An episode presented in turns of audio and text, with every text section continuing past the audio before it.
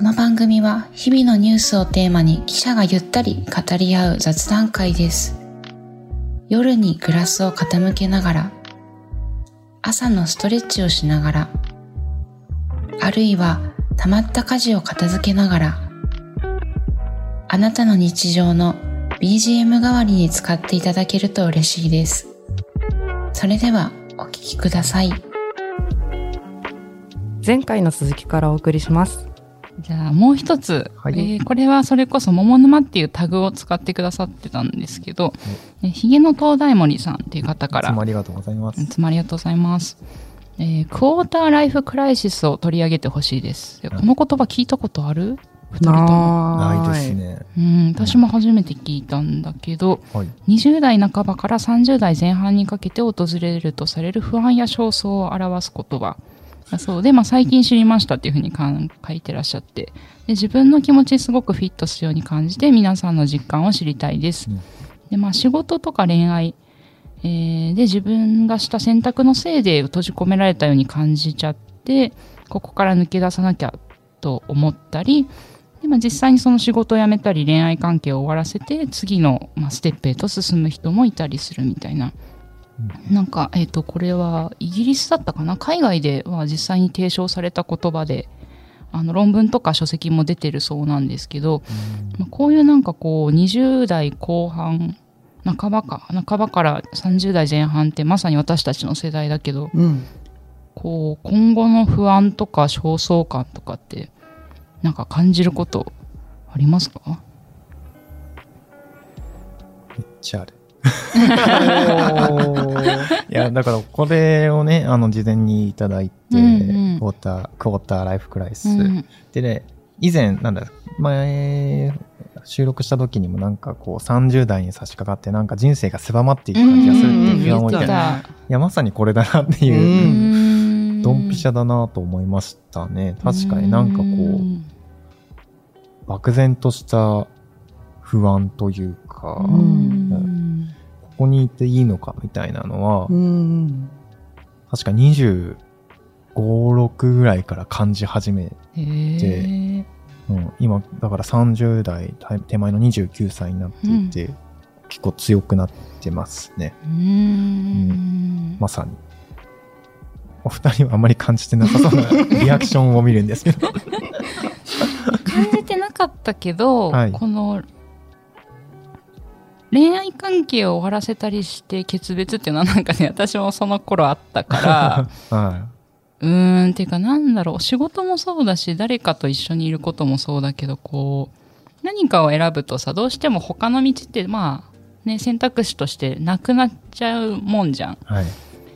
で、まあ、それでいいと途中までは思ってたけど、いや、なんかこう、どんどん進むうちに、実は自分と合ってないとこがあるかもとか、ちょっと無理してたりしたかもとか、で、まあ、それこそそうだね、ちょっと別の道を探すのもありなのかな、みたいに思ってた時期は30代、30になる手前ぐらいだったかな、多分。うん、まさにあったから、ああなんかそういえば私もこれだったのかしらとかも思ったり。今思えば。うーん。それはでも何かこう、克服ができたのか、それとも忘れていったのか。そうだね。まあだから、うーん。うーん。まあ、その時々の仕事とかの環境でやることが変わって、そうだね。気持ちも変わってくんですかねうーん。大きいきっかけがあるわけじゃないんだけど、まあうん私たちの場合ってでも、その、えっ、と、転勤があるから、まあ土地が変わると気分もさ、やっぱり変わるし、人間関係も変わるっていう、まあそのきっかけはすごいあるかもしれないかな。あそうですね。うんこれはな、どうだろうな。まあ一番、会社に入って、それこそね、警察担当やってる時に、うん。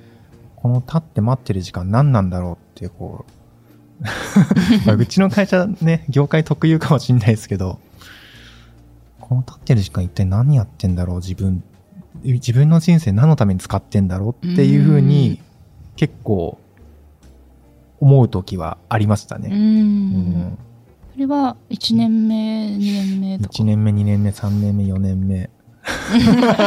それで言うと私もあったよ。その、うん警察のその、まあ、か関係者をその、待つみたいな時に、はい星が超綺麗で、冬、冬だったんだけど、もう星見ながら、なんで私はこんなことやってるんだろうなみたいな。あ、星は綺麗だなみたいな ことはやってた。やってましたた。全然やってた。人生というかね、自分の生き方をちょっと。こう、なんでこんなことしてるんだろううっていうのは、すごく思ってた、警察取材の時は。そうなんですよね。別に警察取材が意味がないあれとか、もちろんそういう話じゃなくて。そうそうそうそうそうそう。待つ時間がね、どうしても多いし、まあ、いい意味でかな。なんか考え事する時間なんだよね、うんあの時間って。で、うん哲学的な方向に行ったりする。私はなぜここにいるのだろう。そうですね。何を俺は書きたいのか、そうそう、何をやりわかるたいのか。わかる。それはあったよ、私も。ね確かになぁ。うーん。ねやっぱね、朝日新聞っていう会社にいると、やっぱこうね、世に何を伝えていきたいのかとか、うん何のために伝えていきたいのかとか、そういうの結構ずーっと問われ続けうてん。いくわけで、ね、その中で何したいのかっていうふうなことをね、うん、考えたりとかっていうのは、機会多いかもしれうないですね。ん。でもこのひげの東大森さんはう、ん。なんか、どこかへ抜け出したんですかね？どうなんだそこはね、コメントに書かれてなかったから、うん。はうん。でも私、この、紹介していただいた、その、まえっと、クォーターライフクライスはい Q、QLC か。うん。のことをあの検索すると必ずと言っていいほど論文が引用されているという、うんうんうんグリニッジ大学のオリバー・ロビンソン教授という方がいるらしいんですけど、うんその方が提唱している5フェーズ ?5 フェーズ、っていうのなんかこれ、4フェーズっていう説もありますみたいななんか記事もあった。あなんか、あとにかくでも、そのフェーズをうんうん。ね、なんか言ってるんだよね。そう、まあ、ななんとにかくなんか最初はやっぱり閉じ込められちゃってるっていう風に感じるのが最初ぐらいの段階。で、そこから抜け出さなきゃっていう段階、うん思う段階。で、その後に、あれ？でもそもそも私ってっていうタイムアウトの状態うんが終わってから、ゆっくりだけど着実に人生を再建し始める。うんで、最終的には自分の関心や目標に合致したことに熱意を持って取り組むようになるというなるほど。こう段階があるそうなんですけど、これはなんか、まさに自分やってきたなっていうのあ、は、そうですか。うん、その星空を眺めて、何やってんだろうっていうのは多分タイムアウト状態だったと思うんだけど、なんかそれとかを経て、まあ、そそうは言っても自分の人生だしなとか、なんかいろいろこう、いろんな経験を経て、こう、他人は他人で自分は自分だな、みたいな風にやっぱり思うようにしてっただろうなっていうのを、このフェーズは経験したぞって思いながら見ましたね、私は。ううんん。じゃあもう自分の人生におけるそう自分の関心だったり目標だったりっていうのはなんとなく見つかって。あ、でもね、それはね、はい手探り中手。探り中。手探り中だけど、はいテーマが見つかったというよりは、はい。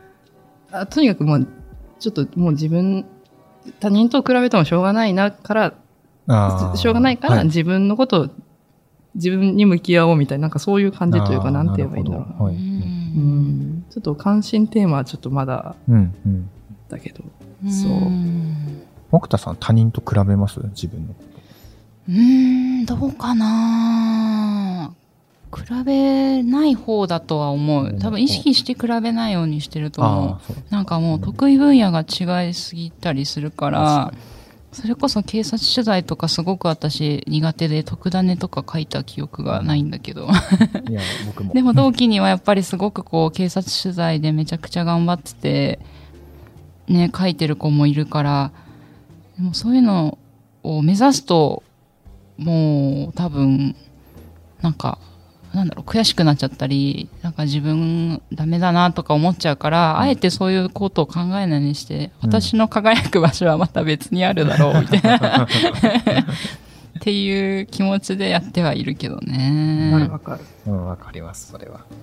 でも確かにこの話って、私も入社直後あったな。なんか、あのー広島で大きい土砂災害が入って半年の時にあって、で、まあ、それまでそんなこう、人の悲しみに、しかもたくさんの人の悲しみに触れることってなかったから、なんかすごい取材してて、まさに自分何してんだろう感っていうか、うん。ねなんかこうずかずか話を聞いたり家族亡くした方に話聞いてるなきゃいけなかったから1ヶ月とかそれやってたらここにいていいんだろうかっていうか私はこれをしたいために入ったんだっけとか、まあそれこそ思った時期があって、まあでもなんか私はこう出会い出会いだったねその時は。あの前も喋ったかな？阪神・淡路大震災で息子さんを亡くした方が広島に当時いらっしゃってその方になんか私のところに毎年ある記者が訪ねてきてくれてて、まあ、1年目は全く喋りたくなかったけど次第にあの訪ねてくる記者が減ってしまってで最後まで来てくれてたその人のがいたおかげでなんか息子の思い出が喋れてすごくあのありがたかったって言ってたかな言葉として。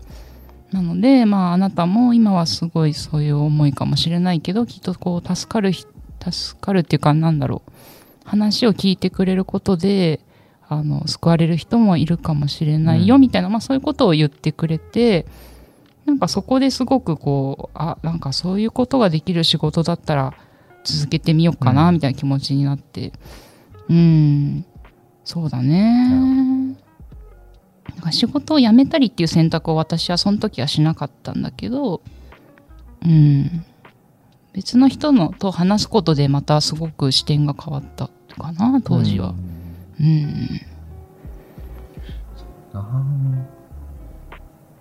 うん。まあでも世代にも限らずこういうことってなんかありそうではあるよなっていうのも思ったりもしたかもしれないな。ーそうですうーん。うん。うん。うん。まあ僕は今どのフェーズにいるんだろう。どこだろうな。抜け出さなければ感じ始め思い切って飛び出せばなんとかなるのではという思いが募っていく まあでもここから抜け出さなければって感じるってことはなんかこう自分にとってのね理想があるっていうことだからそれはすごいこうなんか悪いことじゃないだろうなとは思うよね。そううんそういうなんか特に理想とかなければこういう思いもしないわけで。うん。確かに。まあね、渦中にいるとちょっともやもやして、あれだろうけどね、本当に。そうですね。そう、なんかこの方コメントで、思い描いていた人生を送れないことに戸惑い、焦燥感によって幸福感が低迷する状態。まさに私ですっていうふうに書いてて、まあ、自分を誰とも比べずマイペースを守るのって難しくないですか？っていうふうに、確かね、に難いしいよね。幸福感が低迷か。うー。うんん